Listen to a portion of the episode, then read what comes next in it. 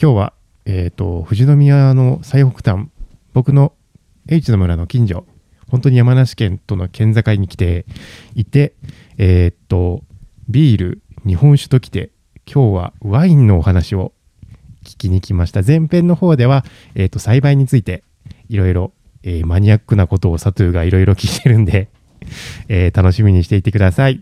では行ってみよう。富士山ゴ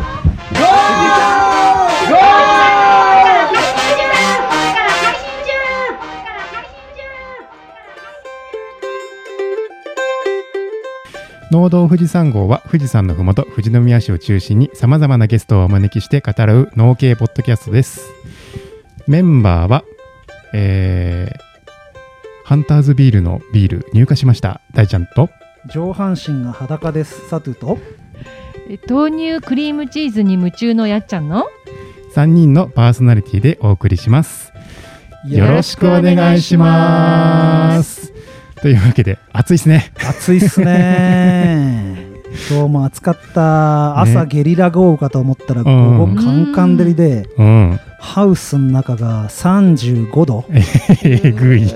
えぐい。で今日ハウスの外のビニール外して、うんうんあの風が全部入るようにもうそろそろ停食するもんでしてたんだけど、パイプが熱い熱い。パイプ握ってやけどしちゃってさ。皮剥がれてきて。すごい。バカみたいに熱くて、うんうん。上半身裸なんですよ。やばい。ハウスの中なんで見られないことをいいことにうんうん。上半身裸で雨雨の日はあのリサイタル。そうそうそうそう。あの雨の日は、えっと農家バンドに向けて歌を歌いながら。晴れてる日は草暑いハウスの中で上半身裸なんですけどもう一個上半身裸なぐらいのトークがあるんですけどしていいですか？ああもうそれはしてく してくださいよ。あのですね、えー農系ポッドキャストの仲間である女一人新規収納ラジオっていう、やっちゃんは聞いたことないよね多分ね。そう。埼玉県で自然農法で女性一人で経営されてる田島由里子さんっていらっしゃるんですよ。その方が自分の新規収納してきたストーリーとか新規収納するために必要なことなんかをうん。喋ってる番組にあのゲストで出させていただいてあの赤裸々に上半身裸になるぐらい 赤裸々にお金の話も。うん。結構リアルな話出てましたね。大ちゃん聞いた？聞きました聞きました。どうだった？感想？いやでもねあのこれからやっぱり番組自体もそうですけど、うん。これから農業やりたいけど全然右も左も分かんない方が聞いたら、もう全然なんだろう勇気が湧いてくるというか、うん。うん。うんうんその一歩が踏み出せるような内容になってるんで、そうあのん迷ってるとかつまずいてる方いたらぜひ聞いてください。でやっぱねやっちゃんにも聞いてもらいたいんですけど、ん。女性だもんで、やっぱね相手目線で話をしっかりしてらっしゃる人で、うん。あの聞き心地がすごくいい。うん、耳障りがいいというか、そう。であの、皆さんには言ってあったけど僕一人でラジオトークで番組やろうとしてた時期あったの覚えてる、うん、新規収納のラジオをじ自分一人でやろうと思ってたんだけど、はい。田島さんがそれを始めたもんで やめたさ。やめた。3本ぐらい収録してあったけど完全だだかぶりだからこれは後から出したらもう後出しじゃんけんだなと。思って結局配信しなかったのうんを女一人新規収納ラジオってことでやられてるのでリスナーの皆さんもぜひうん、僕のゲスト会だけじゃなくて新規収納者のなんかいろいろな苦労を聞けたらあの食べ物の感じ方も変わると思うので、ん。ぜひぜひ自然農法なんでやっちゃんもすごく面白白いことを話をしてくれてますので、で聞いてみてください。はい。というわけでやっちゃんは、はい豆乳クリームチーズ最近なんかそう。Facebook とかそうなんです。上げてますねたくさ今ん。そうすごいチーズにえなんか、えっと、富士宮にシードカフェっていう有機栽培の、えっと、野菜を使って、うんうんうんあの販売したりあうんと、カフェをやったりしてるお店があるんですけどそこのあの、えっと、料理教室をややらせてもらっててなんかそこでこう動物性のチーズにこうちょっと負けないような、うんなんかこうそういうものを出せないかなってビーガンのお店なので。なんかそんんな感じで言われてですごくいろいろと今研究をしていてで最近ハマってるのがその豆乳の、まあ、カッテージチーズみたいな感じの、えっと豆乳をレモンで、えー、とこう温めるとこうカッテージチーズみたいなのができるんだけどそれをちょっと,、えー、と工夫してクリームチーズみたいな感じで濃厚にできるっていうのをなんか今ハマっていてそれを使ってこういろいろスイーツの研究に今勤しんでいます。それさあれだよね。やっちゃんの YouTube のさ、うんうんうん。脱力マクロビチャンネルでさ、うんうんうん。伸びたやつでしょ結構。再生数あれとは違う？そうそうあれとはねまたあれはそうあれはねホイップクリームって言あってそうかそうかそうかうんあれはえっ、となんだろう生クリームの代わりになるこうケーキちょっにと違うわけだ。ホイップするってやつで今回のはクリームチーズ。だからもっと濃厚でなんかのつのつしたやつ。あの動画も結構伸びたよね。そうなの、ね。あれ今い1.8万うん。回とか、おーすげえあれ再生されてんなとそうなんです。おかげさまで。結構序盤の方で出したやつだよね。そそうの豆乳そうですねそうもう1年以上前かうん。なうんうんうん。大ちゃんも同じ今、食べ物つながりやったよね。はい。うんうんうんそこの飲み物飲み物飲み物ですね。今日見てきたよ。綺麗に飾ってあったね。ああはい、うん。あのーのど富士山号の初期の方のゲストですよね。ね。僕がまだメインメンバーに入ってない時なんで直接ねお会いしてないんですけどうん。佐藤につなげてもらってこの間えっと藤山ハンターズビールさんに行って深澤さんね。はいお会いしてえっと3種類。うん。えっうん。と富士す藤山エールとうん。うん。ヨッキうんとうんうんもう一個が年貢か。うんをえの3種類を仕入れさせてもらって今 H の村で飲めるようになってます。うん。素晴らしい。綺麗にねあのポストカードみたいももくれるんだよね、はい。ジャマハンターズビールが、がどんなイメージかってのもつかめるし。そうそうそうそうミクともすごい感じ違うからいいね。う。ん。うん。そう。僕はあんまりビール飲まないんですけうど、ん。すごいあなとねなんだっけかな。えっ、とヨキううんんうん。がほんとヒノキの香りで、そうそうそう。うんなんか飲みやすいビールって感じだったし、藤山エールうん。は柑橘類のそうフルーティーなうん女藤性山エール多分最近作ったやつじゃないかな、あそうなんですね、うんうんうん。で年貢と良きはもう定番の。うんうんうん。年貢はねもうなんかすごい苦味とうん。こう香りが強いガツンとくる感じで。そ うだからラガーだよね。うん。あの多分ラガー系じゃないかなと思うんだけど、はい。めっちゃ好きです。私は年貢のファンです。うんあそうなんですね。上最級者。近缶になったんだよね。そう缶です瓶だねったのが缶になって、うんうんうん。噛んでたね。いい感じになってるのかなこれから暑い時期に皆さんうん。あの朝霧に来て涼しみ涼みながらうん。ビールを飲んで、うん。はい楽しんでほしいなと思います。キャンパーは最高だね、うーん 焚き火しながらビール。今日もあの特別に来てくださってるある方を連れて英知の村に行ってきたんだけどはい。富士山が綺麗でさあちょうど見えましたね夕方。で緑の中のキャンプ場も案内してうんありがとうござ PR いましますして ここでビール飲めたら最高だなと思いながら そよ風と緑の綺麗な森林の中をはい。最高だったね。ありがとうございます。一個いいエッセンスが加わったわけですね、うん。で多分今日大ちゃんは今日のゲストのことも考えてアルコールの話をしてくれたんだよ。ねそうですね。やっぱ考えてんな大ちゃん。さすがだな。流れが。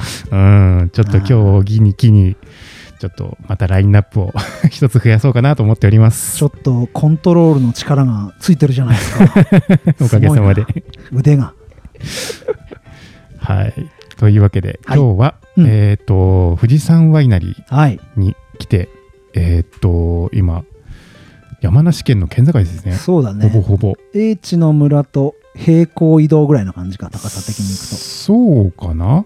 本当に朝霧の最北端最北端です。う。うんん、それもちょっと脇に入ってうん。山の裾野の本当にもう、ワイナリー。もう、もう、なんかもう、緑の中にポツンと佇む。そうもうリスナーさんはあの Google マップで富士山ワイナリーって調べてもらって、あのうん Google マップのあのねストリートビューみたいなので見てもらうと分かるんですけど周り緑で草原の中に。もう、本当にいいロケーションのところに、うん。あの、ワイナリーさんがね、あって、そちらの方に、えっ、と、今日取材に来ています。はい。はい。というわけで、メインディッシュへ、富士山ディッシュへ、ゴー。富士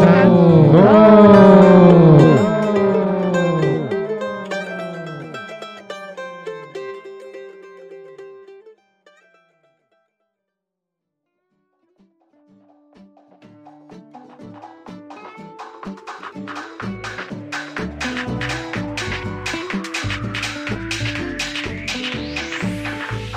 メインディッシュはサトゥとやっちゃんの2人でお送りします。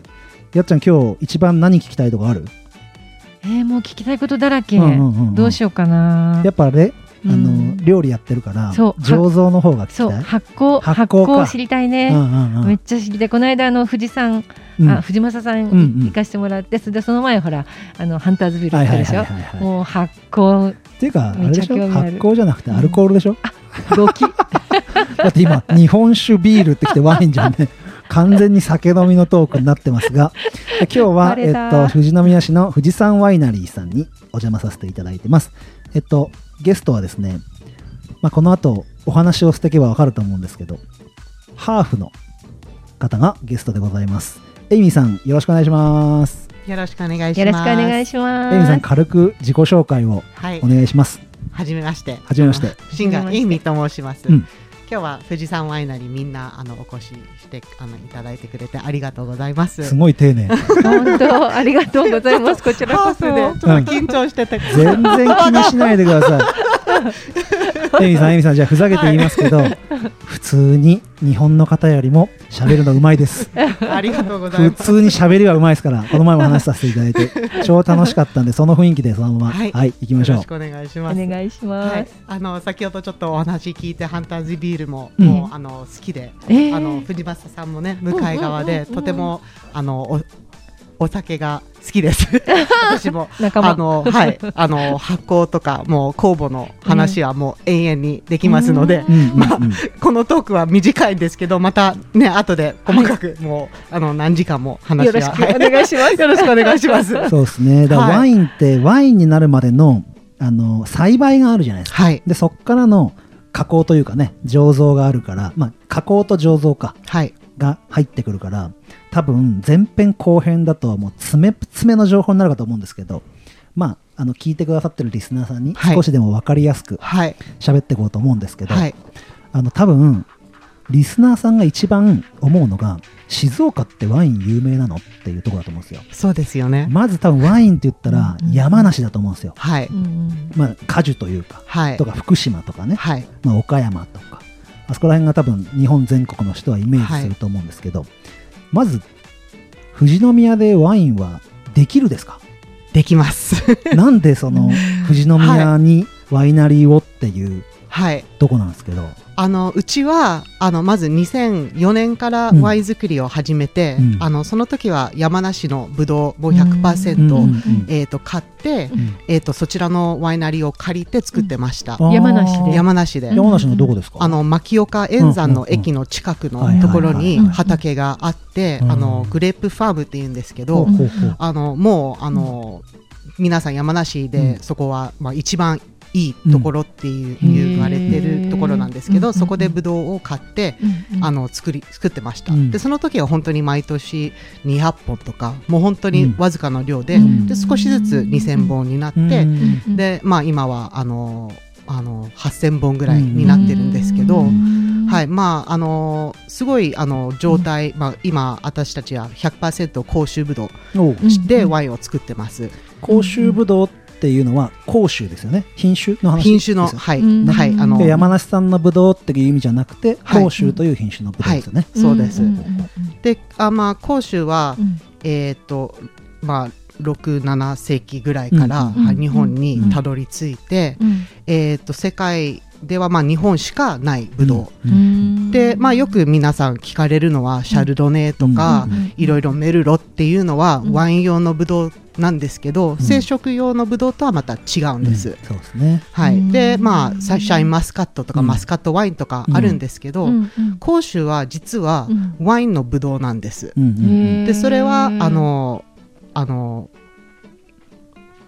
えー、とカリフォルニア大学うん。にうん。検査を出して、へー。それを発見して、うん。ワインブドウって95%っていうことでいいワインが作れることが初めて、まあ、2003年4年ぐらいにしたんです。えーそんな若いブドウなんですね。はい。ワイン用として甲州を使う。あまあ、知ったのがね、うん。そのワインっていうのは、まあ、あの日本でも100年以上は、うん。あの作ってるんですけど、うん。まだその時は世界には認められてないブドウなんだ。だったんです。あまあ、生殖用では、まあ、巨峰とか比べると、うんうんうん。甘みもないし、うん。酸がちょっとまあ酸っぱいっていうことで、うん。まあ捨ててたでそれをまあワインに作ってたのが歴史なんです。うん生食って何ですか？あの生食？生食菜。あのー食べるはいはい。はいぶどう。生で食べる時？生でそうはいそう。そう、あ甘くないから。そう、うん。でまあシャインマスカットとかにも負けて、うん。うん。あのあんまりねあのあの値段も良くなくて、うんうん。うんそれはまあワインにじゃあ作ろうっていうことで、うん。ほとんどワイン用にはなったんです。でその時はあんまり日本もうん。そういうあのワイン作りとかも知らなくうん。あのヨーロッパとかに行ってうん。勉強して、うん。であのワインの作り方を教わってから、うん。えー、と美味しいワインを作り始めたんです。うん。じゃあ最初は生食用生食用で講習はスタートしてたんですよねはい、だけどワイン用に向いてるよっていうことがはい、でも講習だと白ですよね。白ですね。ね。はい。皮はちょっと薄いピンクなんですけど、うんうん結構まあブドウの皮にもよくあるんですけど苦味があ,、あるので、ううん。んあの中の部分だけ使って白いワインを作ってます。あ皮は捨てちゃうんですか？捨てちゃうんです。色がはい出ちゃうからはい。ねはい。僕だからあのブドウ栽培やってるもんでいろんなブドウを食べるですよ、はい。生食でも。講習も普通に美味しいですけどね、うん、美好きな味しいですよ人は好きだねと。思います、はい、うん。甘さもちょっと控えめで酸もしっかりしてるから、でも結構食べにくいうん品種かもしれませんね。うん。巨峰とかもすごい立派で、うん。皮むいても、うん。あの甘さがたっぷり。ち小さいんですか？小さいですはい。あのデラウェアとマスカットがあったらの間間ぐらい。間ぐらいですね。うん。はい。で結構はい粒数を多くつけるのが甲州だから一粒一粒は多分。う分ん、で種もあるしね、ちょっと食べにくいところもあるかなもと。ともと日本が原産はい、の品種。はい、日本しかない品種なんです。で中国の方には、うん。まあ、似たようなのが、あの龍眼とか、まあ、日本では善光寺っていう、うん長野県でも有名なうん。品種があるんですけどそれはもともと中国からうん。来たブドウでうん。それがちょっと変わったのがまた甲州なんです。でまあせっかくうんうん。国産ワイン日本で作るワインだったら、うんうんうん。やっぱり甲州を使うべきだっていうことで、うんうんシャルドネとか、うん。その海ヨーロッパの品種をやめて、うん。日本のあの品種にうん決めました、最初はいろいろ作ってたけど、うんまあ可能性として、まあ、作れる、でも、もやっぱり、うん。あのヨーロッパの料理には、うん。そういうもっとヨーロッパの品種うん。に合ってるかなと思って、日本のまあいろいろ果物とかも、ん。あの植物とかうんうんは、うん。その日本しかない味、うんうんそのうまみとか、うん苦みとか、うん本当に日本人しかわからない味がうん。あるので、うんやっぱりその和食に合わせるワインって言えば、やっぱり甲州を使った方がいい。っていうことでスタートしました。うんうんあの山梨で甲州が育っていって、はい朝霧っていう、はい。この盆地じゃない高原気候なんですよね。そうですね。そこでやっうんうんはい。ていく中で甲州は全然元気に育つですか？この周りはうん。やっぱり厳しいです。厳しいですよね。はい。はいちょっと調整してみたんですけど、標高は約まあ900メーターなのうで、うん。うん。うん。まあ冬も早いので、うん。なかなかブドウはうん。成長しないことが分かりました。よく大ちゃんがリスナーさんに、はい。ここの環境の過酷さを伝えるのに、はい。お盆以外はこたつが出てるって言うんですよね。そうですね。今日もちょっとね、そう 涼しいですね。はい。車で窓開けてると半袖じゃ寒いんですよね。はいうんそうするとねやっぱやっぱ山梨のその盆地気候はい。福島のあったかい地域とかで作るやつとかはい。を想像してるとえできんの朝霧でっていうそうですねで。すよね。はい。あの、まあ、朝霧は、なぜ朝霧っていうのが、多分みんな、あの、か思ってると思うんですけど、はいまあ、うちの考えとしては、美味しいワインはうん。美しいところで作らなきゃいけない。ほうっていうことでうん。ここはもう自然の中に囲まれてる場所で、うん。あの、ワイン、美味しいワインが作れる。うん。うん。だからまあ、あの、ここは2011年の秋にオープンしたんですけど、うん。うん。あの山梨からぶぶどうを運んできて、うん。もう1時間以上の距離にあるんですけど、もう運んできてここで作り始めたんです。うん。そうだから今収録してるスペースが醸造所の1.5階みたいなスペースに、はい。まあ、研究施設があって、はい。こうラボ。ラボがいろいろ本当あの理科室かっていうような理科室よりレベル高そうな道具が置かれてるところで収録させてもらってるんですけど、はい。だから山梨から持ってきたものをここで醸造してここで売りたいっていうのがあった。はい。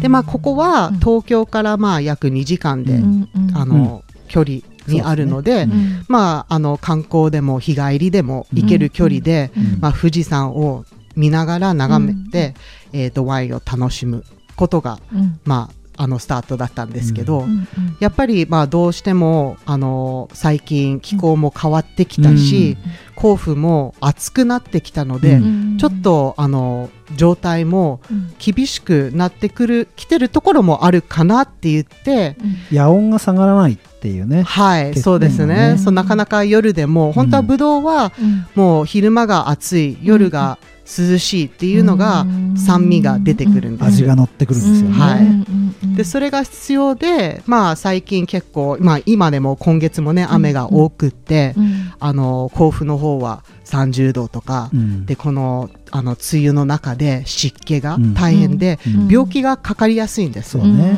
でも、まあ、私たちの今周りでも、まあ、20度とかぐらいで、病気はあんまりあのないんです逆に。やっちゃんそもそもさ、ワイン用のブドウがなってる畑見たことある、ないない。そうだよね、うんっていうかブドウあんま見ないっていう。かうんうんうん。富士宮ブドウ畑ないしね。ほとんど見ないですよ、これから見るようになると思いますよ。へー 今ははい。何割ぐらいのブドウをここで作ってるんですか、はい、今あの、うん今年初めて、うん。あの富士宮市、一穴あのもう英知の村からもう10分以内のところで、うん4000本苗を植えました。この前ね、はい。市長さんも植樹祭一緒になってはい、うん。そうです。新聞にも出てましたね、はい、本当はねみんな誘いたかったんですけど、ちょっとこういう時期でなかなかイベントはちょっとあのあの仲間で ちょっとやったんですけど、ねそう4000本は、えー、と5年後に、うん。えー、と約20トンうん。収穫できる予定に今なってます。うん。で今、ま、あの山梨の方は10トンなので、うん。まあ、5年後にはうん。2倍富士宮市からうん収穫して、うんうん。あのワインを作る予定です。えーそのさっき、えっと、育たないことが分かったって言ってたじゃないですか、でも4000本植えたっていうのははい。その人穴距離は10分、15分なんですけど、うん。そこは600メーターなんです、うん近いんですけど、もう急に朝霧に入っちゃうと標高が高いんですけど、はい、ちょっとねそのあの下がるとうん。ちょうどいい、ねあの牧岡とうちの畑と同じ600メーター、のところなんです。僕結構富士山ワイナリー。さん2年前ぐらいにも買いに来させてもらったりとか。ありがとうございます。そこの畑チャレンジしましたよね一回ね。チャレンジしてます、ね。僕あれ今。を ちょっとあれ道路から見えるからちょこちょこ追いかけてるんですよ、はい。見てるの。で自分もブドウ栽培やってるもんで。はい。で、まあ、普通の生食用ってあの棚に載せるじゃないですか、はい。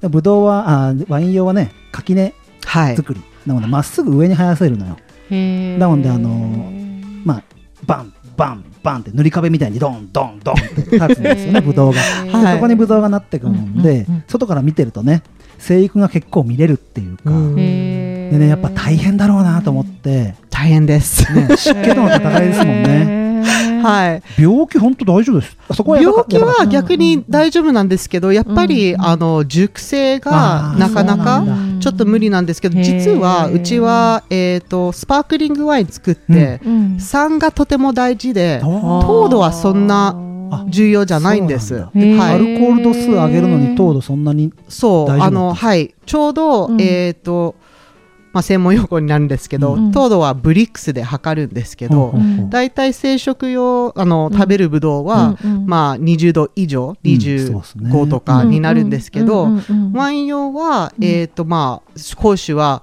だいたい16が、まあマックスなんです。でいろいろまあ状況、まあ、気候もあるし、うん。ウイルス関係とかまあうん。いろいろあるんですけど、ワインあのスパークリング用にはそれちょうどいいんです。でアルコールに変わるとうん。えー、と10度以下 9, 9度ぐらいになるんですけど、その時点で二次発酵やるのがちょうどいいんです。すはい、それを知ってから、うん。はい、うん2013年から、うん。もう全部もううんほとんどスパークリング、あの作るようになりました。スパークリングが主なんですね。はい、うん。そうです。そうなんですか。っこいい瓶に入ってるやつね。後でまたちょっといろいろそこの話になるとはい、楽しみにはい。そうだブドウ栽培の条件を聞いていく中でやっぱりその乾燥に強い植物じゃないですか。ですね。で逆に水が多いとちょっと難しくなってくる、まあはい。まあ、そんなに弱くないんだけど難しくなってくるじゃないですか。水はけなんかどうなんですか？朝霧とかその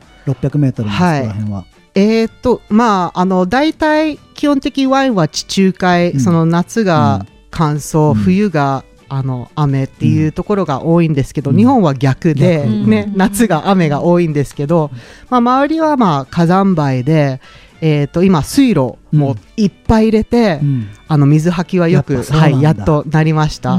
でやっぱり斜面がないと、うん。そういうなんか水の流れが悪いので、うん。まあ、ちょうどあの富士の麓っ腹そのうん。南斜面のところに畑があるので、南向きの、南向きの方で、まあ、水が、はい、そっちに流れていく感じなんですけど、はい。うん。やっぱそこあの標高が600メートルのところがいいいいちょうどいいじ感じちょうどいいですね。はいじゃあその下のあの降りてっていう作るよりもその600メートルのところがいいっていうふうに、はい、富士宮でもね、まあ、ゼうん。ゼロのこう、ね、のところもあるんですけど、うんうんうん暑いですよね。うんなかなか、あの、夜でもまだ暑いので、うんうんうんちょうどそのうん。人穴のところは夜まだ涼しいっていうことが一番まあ重要で、うん。あとちょっとさっきあの言い忘れたところが山梨はうん。えっとなかなか土地がないんですよあね。やっぱそうなんだ。広い土地がその4000本植えたいうん土地ってなるとないです。ん。でも静岡は広くて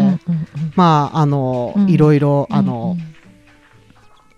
今ちょっと調べて、うんあの土地を探してるんですけどやっと、うん。あの今 2, 2ヘクタール弱ぐらいの土地を見つけて、うんはい、植えることができたんです。そうなんですか。は生育どうですか？オールオール甲州のその600度のあ600メートルのところの生育は今は今いいですね、うん。初めて今年ちょっと収穫ができそうで、あの先ほど言ったその朝霧高原にあった、うん。えっ、とブドウは、実は移動したんです。あそうなんですか、はい。もう掘って、はい。はい。やっぱりちょっと状況が厳しいっていうことで、それを植したんですね。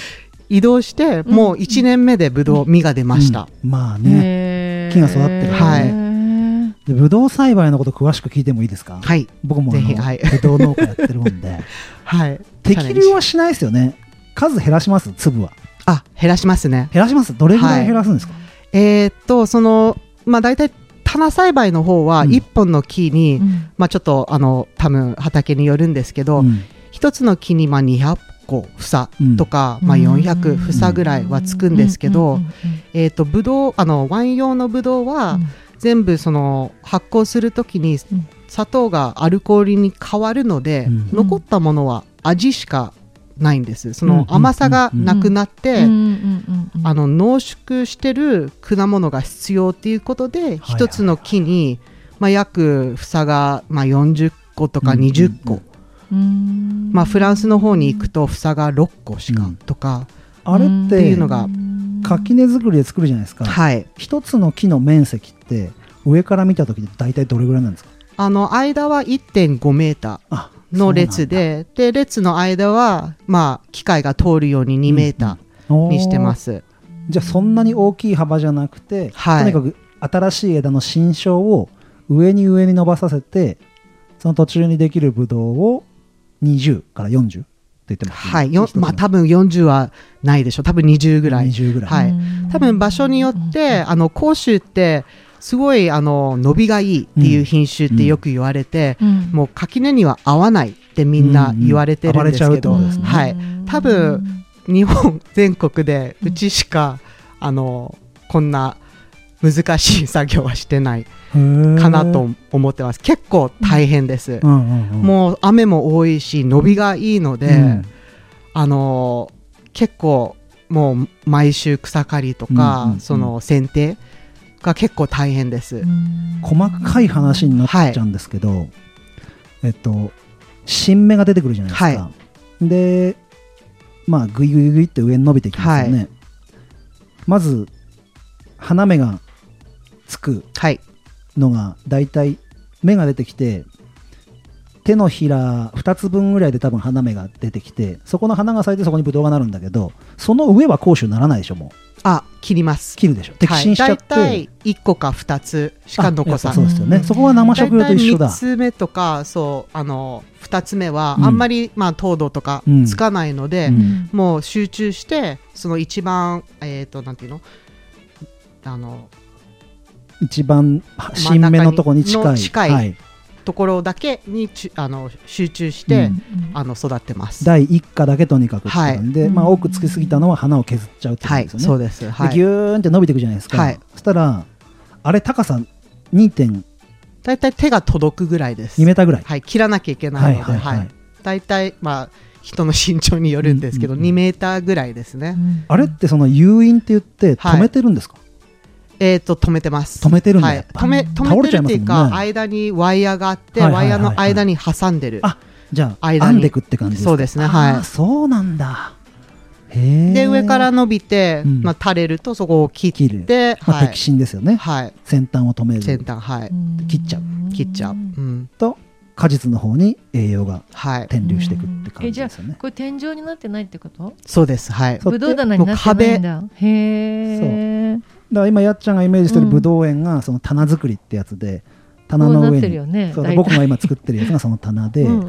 で垣根作りはもう、えっと、イメージ的には木が植わってたら、うん、えっと、逆 U の字。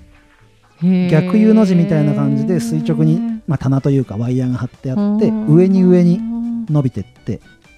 ほんで今ギューンって上に伸びてた途中に花芽が12個ってついて3個目ついたら取っちゃうこの2つの房に栄養がいくようにってことですよね。はい。はあ。脇芽はどうしてます？脇から出てくる芽。ああ。副賞？はい。は、取っちゃう？とまあ、剪定しちゃう。混んじゃいますね。多分時期、はい、うん、あの風通しがやっぱり大事なので、ね、はい、そのなるべくあの果物が太陽に当てて乾くのが大切なので、風通しよくして、はい、一つずつやっぱり木って性格があるので、はい、あのそれぞれ見ながら、はい、剪定決めてます、だから基本的に生食用のブドウと一緒で、一つの芽から一つか二つぐらい新種が出てくるもんで冬剪定してその芽から出てきた房を取っていくって感じですね、はい、え4000本あるんでしょ？はいへえそれ何人でやるんですかその作業？今はフルタイムで、まあ、畑の方が2人毎日行ってて、まあ、ワイナリーのスタッフちょっと管理してる方がまた、あの畑あの関わってる方がまた2人いるんですけど、えー、と収穫時期になると、もうみんなスタッフ畑の方に行って、はい、手伝って収穫します。はあ。じゃあもっと細かく聞いちゃうと、最初もうブドウって花つくと、はい、手のひらぐらいあるじゃないですか花が。手のひらいかないか、あうん。グーぐらいかな。グーぐらいですね。はい。そこであの加水成形って言われるような、はい、花の時点つぼみの段階で削っちゃうのは、はい、何センチぐらいにするんですか？ワイン用のブドウって。残す、えー、っとあの残します。残すんだ。はい。もうその時は触らない。触らない。じゃあ基本的に花が咲いて講習だからもうノータッチノータッチノータッチジベルレニン処理もしない。そうそこが一番あのワイン用は形は関係ないんです。ね、はい。なんかやっぱり買う、ね、食べるぶどうは見た目が大事なので、ちゃんと房がしっかりしてない、その間が隙間が開かないのが重要なんですけど、ワイン用は逆に隙間開いた方が風通しもいいし、病気にかかりにくいので、そのままにしてできるだけつぼみをあのつくようにすることで、はい、もう一切花、そう、つくともう、そのまま育ちます。やっちゃんあの、うん、生食用のブドウって、うん、花最初これぐらいグーぐらいあるんだけど、うん、3分の1にするの先端の、それであのシャインマスカットができるさ。えちょっと待ってよくわかんない。花花 が1個の花あのねブドウの形をした小さな花が、ああのじゃあ花一個一個にそう花一個一個が房なの。つくの？そう。はい。へえああの実が一個一個につくの？そうあの写真を出すとするならそう一つのその果実にが元は花。あそう。でそれが少しずつ育ってぶどう今やっちゃんに見せるのはこれ僕のシャインマスカットなんだけどあこれがこれが一個一個花がついてた。そう。それが今このシャインマスカットは先端3センチだけ残してあるわけ。それで30粒から、えー40粒ぐらいのシャインマスカットができるんだけど全部残すということはうん。甲州のブドウが多分 100前半粒がつくってことでしょ？はい。草が。はい触らいないってことは。はい。はあ。受粉作業もしないんですよね。基本的にもう花粉が勝手にはい。すごい量つけるんですね。はい。もうあのバランスよく取るようにと思って、まあえっ、とちょっと私もあの、うん。生殖よくわからないんですけど、あの半分にあの垣根っていうのを分かれて、はい。こう左右があるんですけど、うん。それはなるべくバランスよく取って、あの作ってるんです。それじゃないと熟成が、えーとそうそうなのであーなるべくいじらないで、自然に任せる。うんうんううんん。だからすごいうん。僕が思うに普通ブドウって2回ぐらいハサミを入れてうん皆さんが出来上がってるブドウの中の方って粒ないじゃないですか。あれって切るんですよ全部ハサミ入れて。だからえっとそういう作業もしないってことですよね。はい。でだからシャインマスカットってとても高く売れるんですね。そうそうそう手がかかるからね。すごい手が高かる。はい。うん。なるほど。え中の方のはい。要はそれぞれの実がでかくなってくると、はい。ぶつかり合っちゃって中で潰れちゃったりするのがあるんですけど、はい。甲州だとそれはありえないそれはた特にないですね。結構あ皮が厚いので、うんうん雨には強いし、今ちょっと今日もあの畑の方と話したんですけど、うんちょっと雨が多くって、うん。うん。ちょっとあの膨らんで、うん。あのか破裂？うん。ちょっとひびが入ることはたまにあるんですけど、うんそのでそこに病気がかかりやすいとか、うん。でそういうところ病気がかかりやすいところは、まあ、切って、うん。あの捨ててます。うん。カビとかねあのカビとかね、はい、入っちゃうとそれはもうあの大変なことになるので、それはもうあのかけて。でハサミを入れる数がワイン用のブドウははい。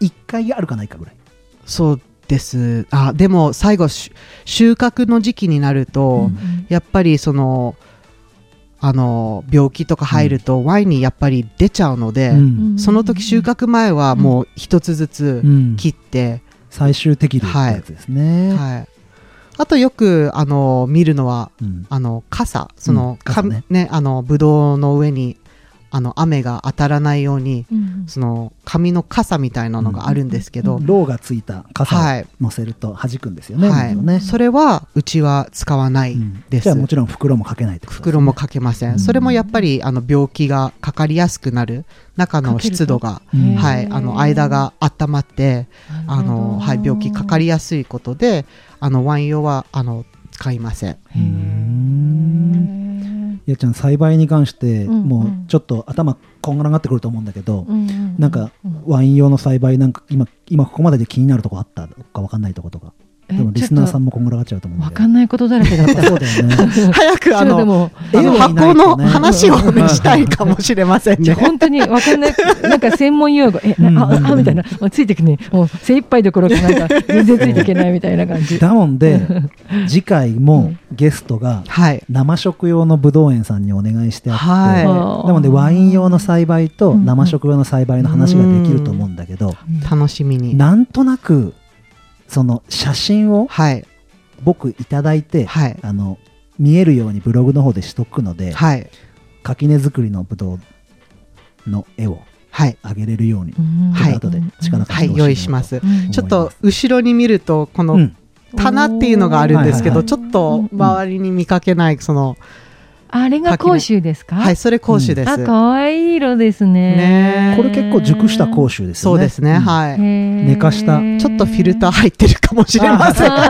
ちょっと色が結構紫ねう、んあうんうんうん。の、綺麗な色が出てますね。もうちょっと薄いピンクが結構、うんあの、うんうんうん。うん僕最後に聞きたいのが、はい、甲州はい、と赤系で言うと今マスカットベリーはい、A がは流行ってるというか流行ってますこう切りね。替えてる人多いじゃないですか、はい。赤はチャレンジしないですか？えーと、実は、お。メルロ植えました。はい、うん、はい、うちは、えー、っと、まあ、どうしてもね、あの、赤ワイン好きな方が多いので来て、うん、えー、赤ワイン作ってないんですかって聞かれると、うん、あないですっていうのもあれなので、うん、あの、初めてロゼを作りました。で、メルロを少しだけいただいて、挑戦してみて出来上がったのが、もうとってもいい状態で、あの、120本しかないんです。ってことは、はい。そうか。でもあの、これからその新しい畑にも、えー、と200本ぐらいかな、植えましたので、これからロゼも作る予定です。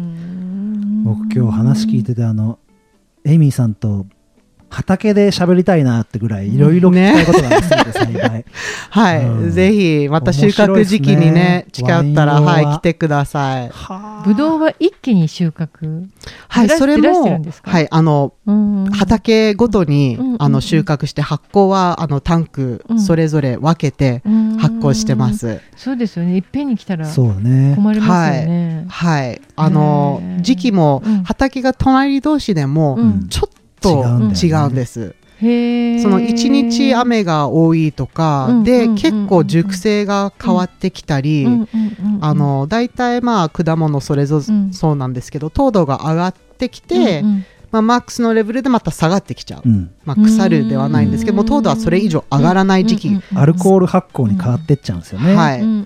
であのまあその畑それぞれによって、まあ、大体2週間の間に、あの収穫して、えーとまあ、晴れた日を見て、あの決めます。なるほど。面白いな。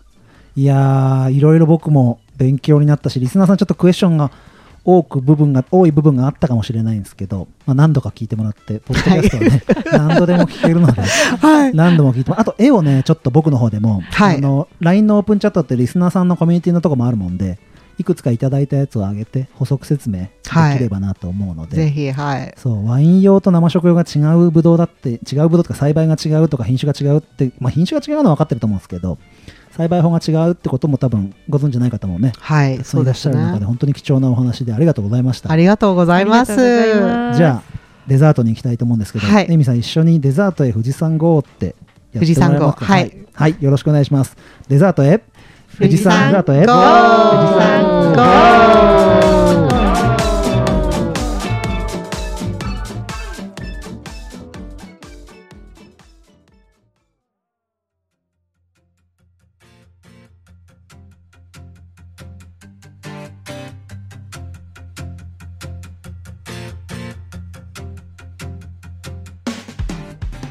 デザー。トは大ちゃんとサトゥの2人でお送りします。はい、よろしくお願いします。よろしくお願いします。というわけで、えー、メイントークありがとうございました、エミさん。ありがとうございます。はい、エミさんにも来ていただいて。多分ね、大ちゃんの頭の中が、あのわけわかんなくなってるかもしれない まあでも僕サトゥーの畑にちょいちょい顔出してるからなんとなくよ想像はつくんですけど、はい、棚がイメージできてるしね、うん、ある程度棚はね一緒に作ったし。そうそうかそうか。あの YouTube チャンネルを、はい、あの2人で別でやってる番組のやつで大ちゃんにぶどう棚を作ってもらう企画をやったんですよだから大ちゃんちょっとブドウだなというものが何か分かってるし、うん、はい、基本的なものは分かってるけど 垣根って言われるとじゃあ今年収穫お願い、はい、よろしくお願いします。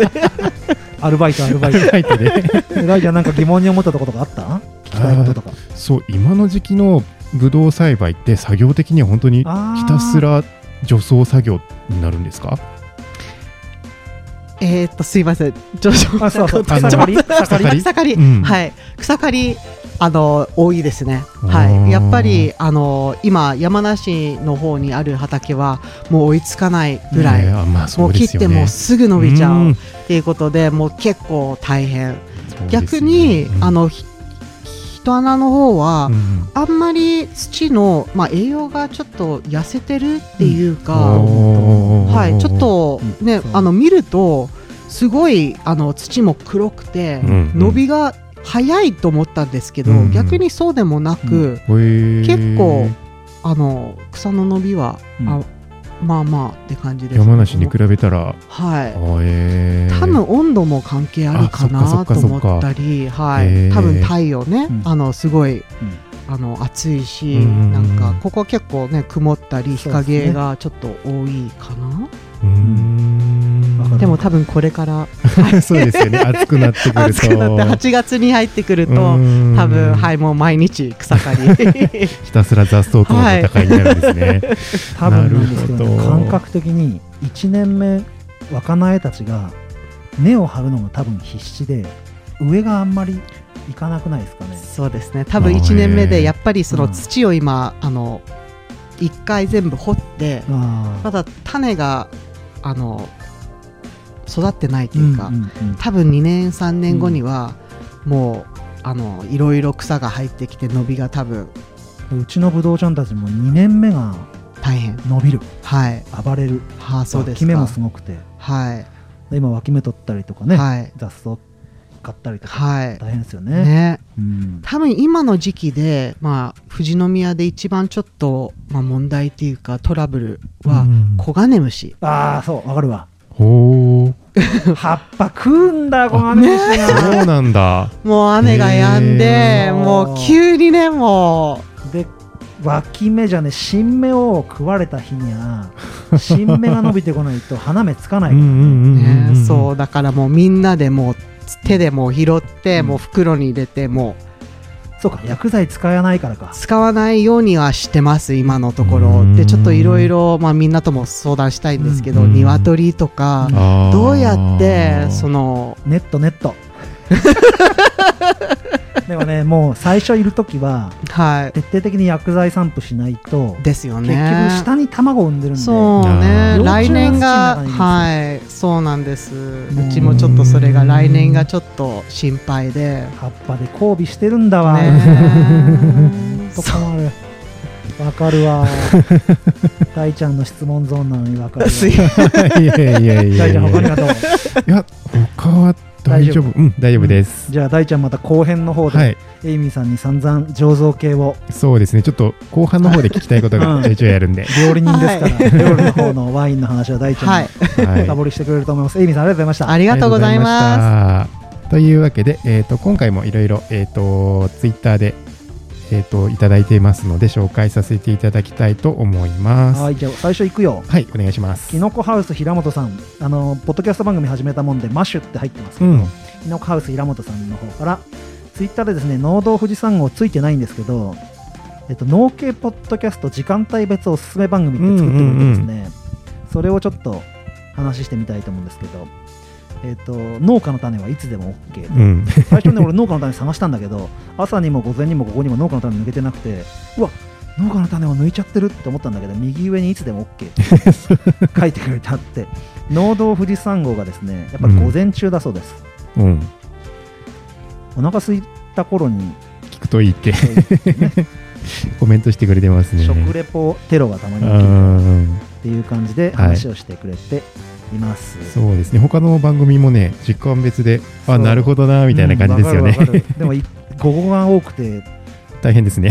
午後はもうてんやわんやしてるから午前に選ばれてたのは良かったな、はい、であのそこでツイートしたらあの平本さんの方から、えー、ハッシュタグ農道富士山号ハッシュタグノーパクは学校の授業だとそろそろお昼前の4時間目かな。食の話題多いし昼ご飯までももう一踏ん張りって時に聞きたいですねっていただきました。ありがとうございます。ありがとうございます。はい。じゃあ大ちゃんはい。どうぞ。次はい。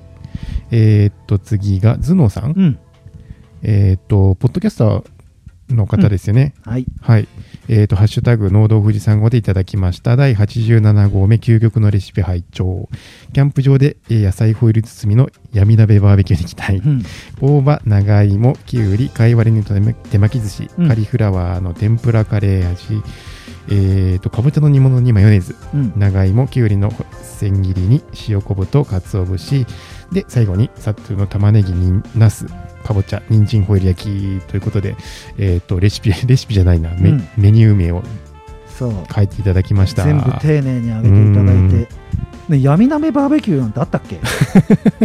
そこだけ俺引っかかってえ？ってなった。の あれですね多分野菜を適当にホイルに包んで並べるからどれに何が入ってるか分かんないっていう分かんないから闇鍋バーベキューをやろう。闇鍋バーベキューに期待ってね。うん。でも大体ホイルすると何が何かって大体分かるんだよね。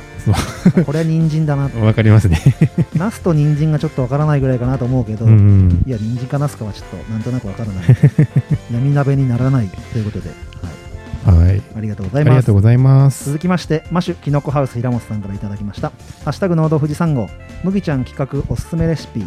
4人とも甲をつつけがたい開けてびっくりホイル焼き個人的にはやっちゃんに1票といただきました、うん。ありがとうございます。ありがとうございます。やっぱね大ちゃんとねやっちゃんあたりのねその 料理のトーク、うん美味しそうに感じる喋りだもんね。本当ですか？伝え方がねやっぱ料理やってる人ってさあ多分あるるんだよ。あーなるほどね。聞いててね思ったもん、うんうん。編集してても思った。あ伝え方下手だなと思ってね。ま あ料理じゃないちょっとあのところがあったうけど、んやっぱ伝え方うまいな2人はって思思いましたよそうなんですねはいありがとうございます。次、ピサさんからいただきました。えーと、こちらもハッシュタグ農道富士山号で第87号目拝聴どのレシピも美味しそう。カリフラワーの天ぷらとかぼちゃの煮物にマヨネーズはイメージつかないから気になる。えー使ってるものが似てるから、似てるから、麦ちゃんの、えーと巻き寿司で夕食食べた後、大ちゃんの和え物を当てに晩酌とか良さそう。いいね、うん、今度キャンプ行った時、えー玉ねぎのホイル焼きやるかっていただきました。こりゃもう白ワインだなやっぱ 白ワインですうんね。巻き寿司とかね和食にも白ワインは合うから、へえう。ん、いいと思うな、うんうんうんぜひぜひやってみてください。サンワイナリーさんのワインもどうぞうん、続きまして高ピさんからいただきました「ハッシュタグ農道富士山号長芋きゅうり大葉の手巻き寿司は美味しそう。カリフラワーの天ぷらこれも食べる前から美味しいの分かる」といただきました、うん。ありがとうございありますがとうございます。やっぱねうんカリフラワーの天ぷらはやっぱ普通じゃ思いつかないというか。うん、揚げるってところに行き行き着かないですもんね。う。んうんうんそこがやっぱね料理にこだわってる人は強いよね。うん。僕ももうちょっとキッチンに立つように頑張ろう。今日朝しじみの味噌汁作って娘に美味しいって言われたけどしじみなんてあのだしの素入れてさしじみ入れてさ味噌入れるだけだから。別にその量を調整するいいやいやいやいや。カリフラワーの天ぷらできるぐらいまでちょっと修行しようと思います。はいうん。はい。ありがとうございます。えっ、と、次、ヌヌさんから、えっ、と、農道富士山号、ハッシュタグ農道富士山号、第87号目と、えっ、と、いただきました。聞いたポッドキャストですね。で、はい取り上げさせていただいてます。はいありがとうございますありがとうございます。いろいろつながりがそうか、うん、見させていただくと昆虫系なのかなとかいろいろ考えちゃうな。すごいいろいろ聞いてますね。はい。本当に。範囲が広いですね、うん。僕も負けてないけどな。一日中聞いてるから。はい続きまして小次郎猫助さんからいただきました。麦ちゃんのレシレシピがいいけどカリフラワーめっちゃ気になる。カリフラワーってスーパーでも買わないもんな。大ちゃんのは一番作るハードル低いから作ってみる。かぼちゃはマヨラーとしてはやるしかない。ということいただきましたで多分一番ハードル低いの僕のだと思うんですけど、ね、ホイル包むだけなんで まあまあまあまあまあのコンロがなくてもそこら辺で炭あったり木があれば火つけてあ。まあ、打ち込むだけなんで火、火がある 環境の人がなかなかいないですからね。火事に気をつけて、うん。何でもあの火がつけれるものがあればできますから、はい。はい、バーベキューの際は、ぜひ、アルミホイルさえあればできますねでき。ますから、はい。ぜひよろしくお願いします。はであの込んどいたんですよリップで、い。うん。僕のが一番君のも。良かったよっていう小次郎さんに後からいただきましたぜひね他の,、うんあのサイレントリスナーの方たちも、うんうんうん。どんどんどんどん「ハッシュタグ農道富士山号」で感想を送っていただければとよはい。感想をいただければ紹介させていただきます。ろしくお願いします。はーいはい。というわけで、うんえーっと、ここでエイミーさんから告知がおございます。はい。じゃあ、どうぞ。イベントのことですか？はい。どうぞどうぞ。いいですよ。はい、じゃあ、ありがとうございます。えっ、と、ちょっとみんな、皆様にお伝えたいことがあって、うんこあの、来月8月22日日曜日に、うんえっ、と、ちょっとしたイベント、うんえっ、と、本当はね、ちょっと、あの、大きいお祝いはやりたいんですけど、ちょっとこういう時期なので、ね、まあ、ちょっとしたあのイベントをやる予定で、えー、と皆さんぜひ来ていただきたいと思って。場所はここですか？場所ははいここ富士山ワイナリー。はい、朝霧高原朝霧道の駅の向かい側にあるんですけど、うん、あの朝10時から、えーと、昼の4時までに、えーと、グラスワイン売りなど、うん、えーと、ちょっとワインと合うおつまみなど、うん、えー、とワンコインで、えー、とハンドマッサージ肩マッサージとかちょっとこの周りを、えー、と楽し楽しめる、はいはいはい、えー、とようにちょっとあの皆様来ていただければ。ロケーション最高だし、はい、もうマッサージ受けて。ですね、うん、ちょっと梅雨明けなので、うん、その時ねちょっとはい天気がいいと期待してるんですけど。おやっちゃんが速攻スケジュール帳にして。て、大ちゃんはちょっとアルコール飲めないからな、しかも日曜日だからね お店の方が。運転手かな大ちゃんは。運転手でかそのままあの続けてキャンプしてここに泊まってもいいし、はい、ぜひぜひお近くのリスナーの皆さんは、はい、はい、ぜひ来てください。8月の22日ですね。はい、そうです。はい、ちょっとね緊急事態宣言下の明けたすぐそうですね。はい。だからあの出やすい部分もあるかもしれない。し、はい、もしかしたらね延長もあるかもしれないし。そうですね。家でパラリンピックっていう人もいるかもしれないので、ね、はい、はい、あのいろいろ気をつけて皆さん来てくださればい。いかなと思います、はいうん、参加はもうその場に来ればはい、あのはい。あの毎日営業してるので、うん、まあその時間帯でちょっとした、あの屋台とか、あの出店する方が来るので、楽しそう、はい、じゃああの富士山ワイナリーのホームページなんかも僕の方でブログの方にリンク載せておくので、あお願いします。概要欄から、はいあの最近リスナーさんがその概要欄から飛んで何件もお茶買ってくれたりとか、日本酒買ってくれたり、はい、ウェブサイトもちょっと新しくショップ開けたばかりなので、あじゃあそちらの方でも、はい、ぜひスパークリングを。お願いします。僕白かったな。白。あの絵の富士山のあそうですね。はい。白かって飲んだ。うん。そんな記憶がある2年前はい、はい、じゃあぜひリスナーの皆さん楽しみにしててください。はいでは、えっ、ー、と、次回も、えっ、ー、と、富士山ワイナリーのエイミーさんをお迎えして、えっ、ー、と、次回は醸造の、うん、えっ、と、ワイン作りのことを、もうやっちゃんと根掘り葉掘り聞きたいと思いますので収穫から瓶詰めまで、はい、うん、うん、聞いていきたいと思いますので楽しみにしていてください。はい、というわけで、えー、また来週へ。富士山ゴー。富士山